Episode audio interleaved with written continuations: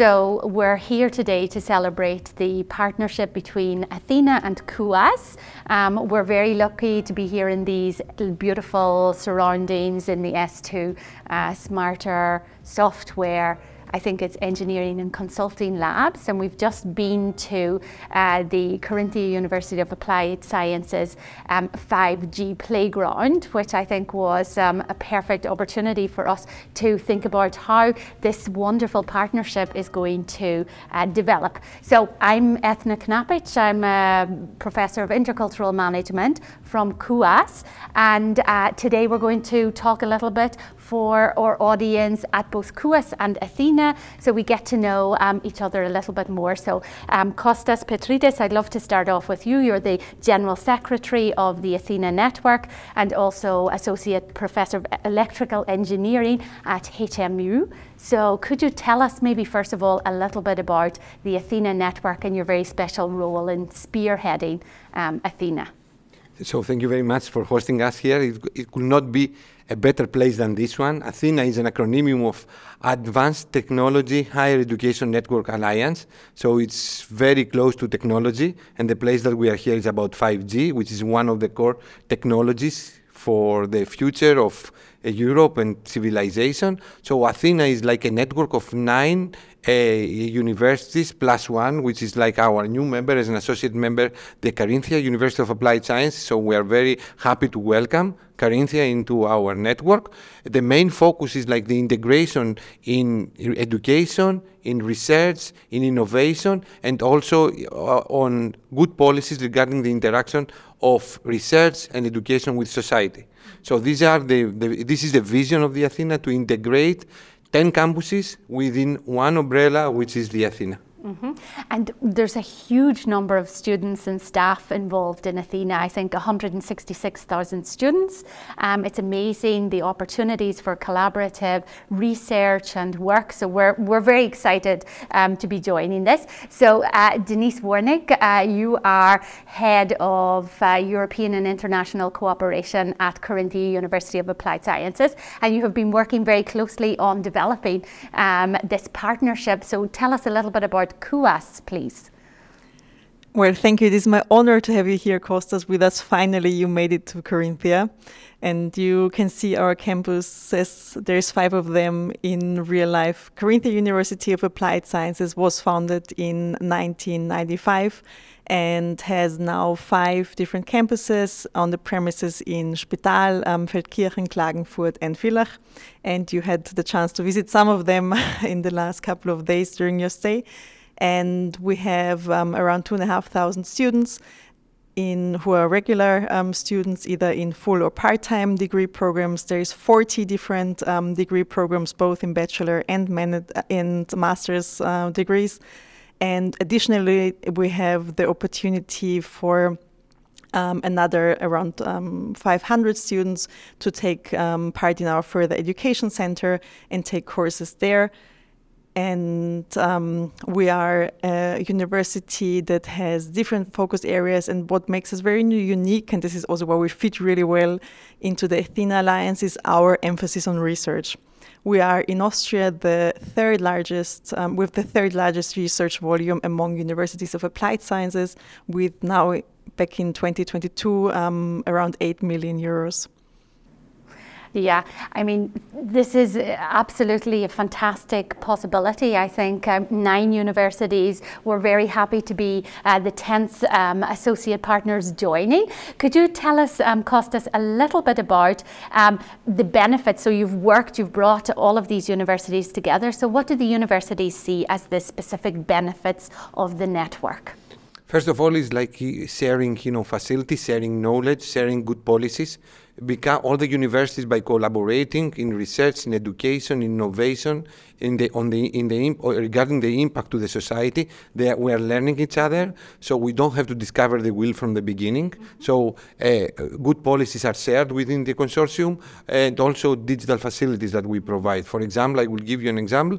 We have the digital research facility where all the, our researchers can be registered, and this helps a lot to build the network even be, even uh, even more because we are giving the opportunity to anyone that is looking for a partner in research or in education to be able to identify the most appropriate and you know come in contact with them. So Athena is is not canceling the individual units, but integrates the individual units in order to be more competitive. And because Athena is like a consortium of small, medium universities. I think by collaboration, we are becoming a big and a strong and a competitive university as an alliance. Mm-hmm. Um, Denise, so obviously we're, we're a smaller um, university of applied science, we're a regional university of applied science with an international outlook. Um, how do you see uh, KUAS specifically benefiting um, from the alliance and also what benefits do you think that we can actually bring to the alliance? Mm-hmm. I think it's an exchange that goes both ways. On the one hand side, there will be a huge benefit for us as a more small and regional um, university. However, we aim for a broader international audience, and we would love um, to integrate more students um, from all over Europe and all over the world. And Athena will help us to get this global or at least European visibility um, within the network. And then, as Costa said, we've already been involved now in the Shared Resources Directory, where we will um, contribute to joint research pro- projects. And we will do this in a really good, strong network of partners, which we know with Athena we have trustworthy partners that we want to collaborate with in the long term. And then, on of course, Athena will also benefit from our presence because um, Athena, uh, the KUAS has a lot to offer. I'm already thinking that KUAS is Athena. um, Athena has uh, KUAS has a lot to offer to the alliance um, in terms of our research capabilities, in terms of our infrastructure, because this is also something we share um, within the alliance, and this makes this whole European Union alliance as unique that we really take the best things we have and share them together, and also learn from each other and make sure that all the weaknesses we have we solve as a team in the bigger alliance. Mm-hmm. Um, and uh, in addition to research, I mean, it also offers fantastic opportunities for teaching, for collaborative teaching, also for um, staff mobility, student mobility.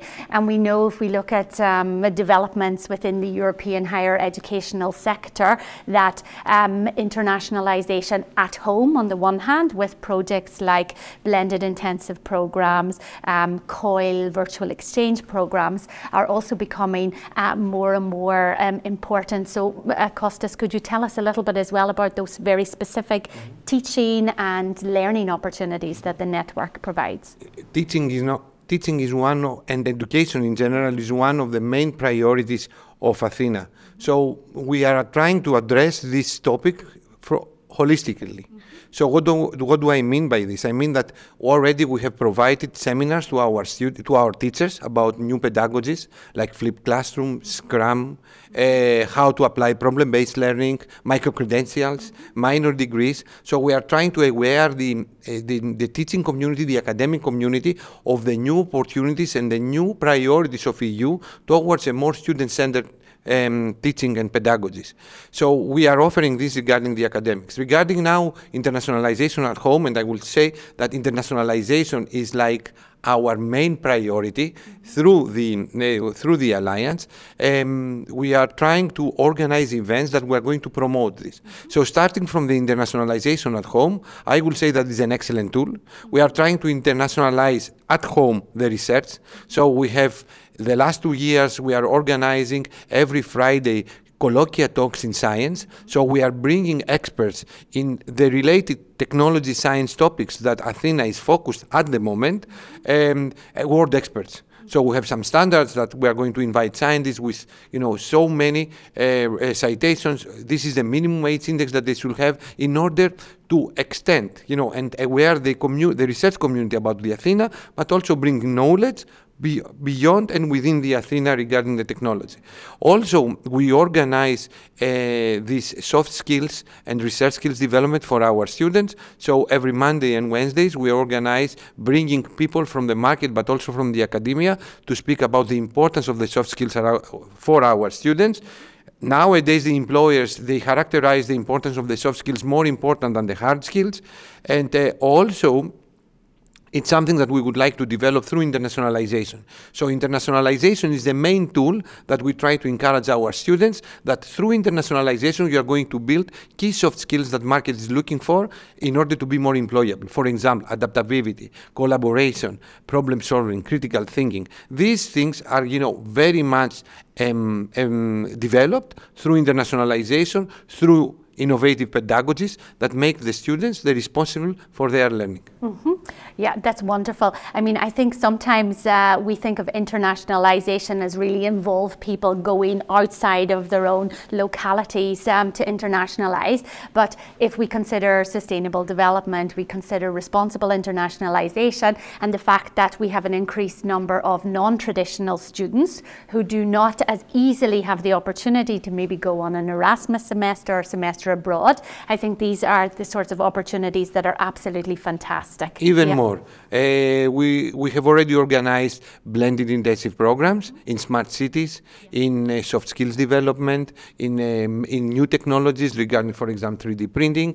Uh, there are a lot of uh, more opportunities for staff. We, So we are organizing now the second international week in Crete in uh, in soft skills development, and and not only just lectures but workshops that we are bringing together. McKinsey that is going to help us to develop these things. Boston Consulting is helping us how to develop our curricula.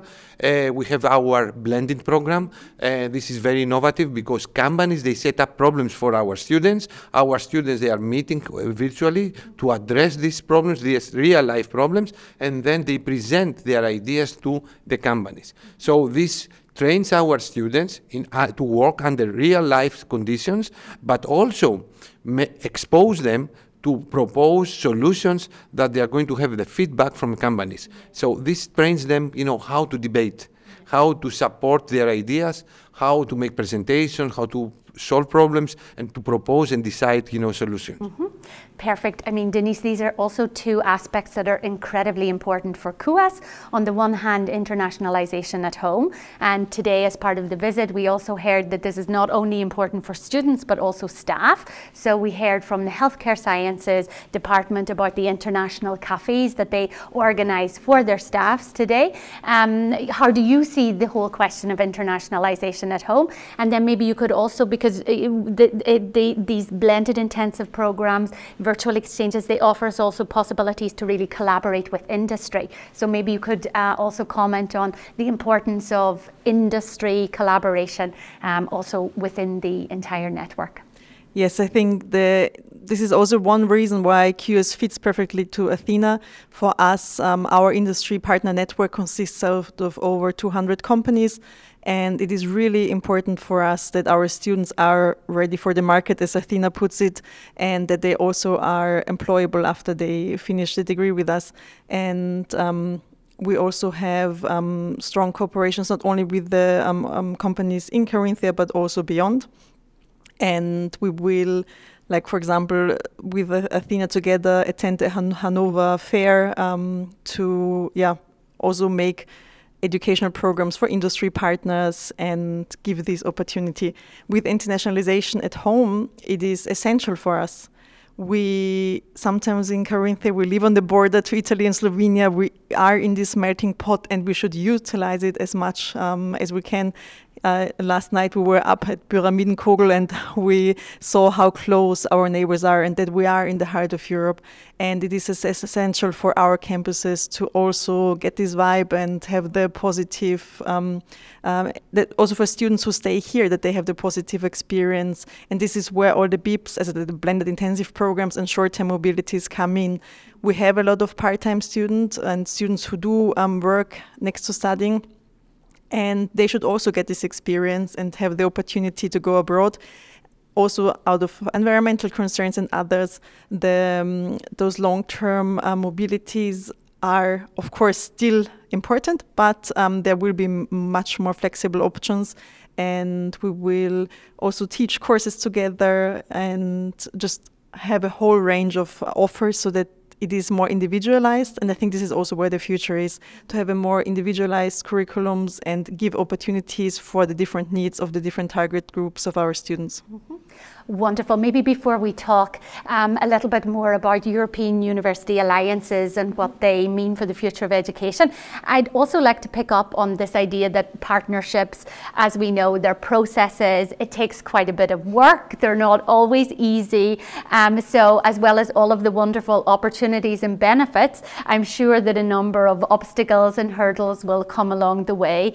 Um, Kostas, you have already uh, yeah, experienced um, some some of these also challenges that are involved um, in, uh, in setting up such a consortium. Um, could you tell us maybe about what some of those challenges were and how you overcame them? Mm-hmm. Before I will answer to this, I will say you European Universities Initiative and Athena in particular is such a nice project. It's not a project. It's like you know a dream. It's a vision mm-hmm. that you know I, I, usually am forgetting about the challenges. So the yeah. impact, the positive impact, you know, for me it will be revolutionary. It is going to transform the higher education in Europe. Uh, for this reason, sometimes I'm forgetting the challenges. However, there are a lot of challenges. Don't forget that you are trying to integrate nine universities from nine different countries. So the main challenge is like the national legislations. Mm-hmm. So it's sometimes uh, it's not easy to overcome all of them. For example, I will give you, it's not allowed it in all of our partner universities because of the national legislations to offer undergraduate programs in English. Mm-hmm. Sometimes it's like the calendar, the academic calendar is different. Um, sometimes it's like to the, the, the, individual motivation in order to participate in such an effort. Uh, and also don't forget that you know European alliances are not going to cancel you know the um, individual partners. So you have different priorities of each university governance. So european university is something important. It's a flagship in europe but one of the challenges is also the individual priorities of each university. That also we are under negotiation and we try in this pilot phase to show that athena is here to help you to push to boost your individual uh, uh, priorities through collaboration. Mm-hmm. Wonderful. So, Denise, maybe I'll ask you the last question. So, I know you'll tell us about the passion that there is behind driving this partnership forward um, on the part of Carinthia University of Applied Sciences. What do you see as the specific vision for KUAS um, within the overall Athena Alliance? This is, as Costa said, a very long term process, and it's not a project, it is really a vision and in the vision in the long term among all of our universities, students, staff, and teachers and researchers and everyone who is involved can move seamlessly from one university to the other, have a very individualized um, curriculum, and they will be able to gain future skills and solve the challenges, the future challenges of Europe, and contribute to the European Union, European values, and the prosperous future of all our societies. Wonderful. So thank you both very much. I look forward to, um, at some point in future, reflecting on how our partnership is progressing. Thank you. Thank you very much. Thank you for listening to this very special episode of FH Talk. The concept of this podcast production comes from Josef Anibas, Petra Bergauer, and Markus Kraxner. This time the production was done by Johanna Dolnik. The designation is from Freesound Project www.freesound.org. If you have more questions about Athena, feel free to write us an email or have a closer look on our website. We're looking forward to getting feedback from you and follow us on TikTok, Instagram, LinkedIn, and YouTube.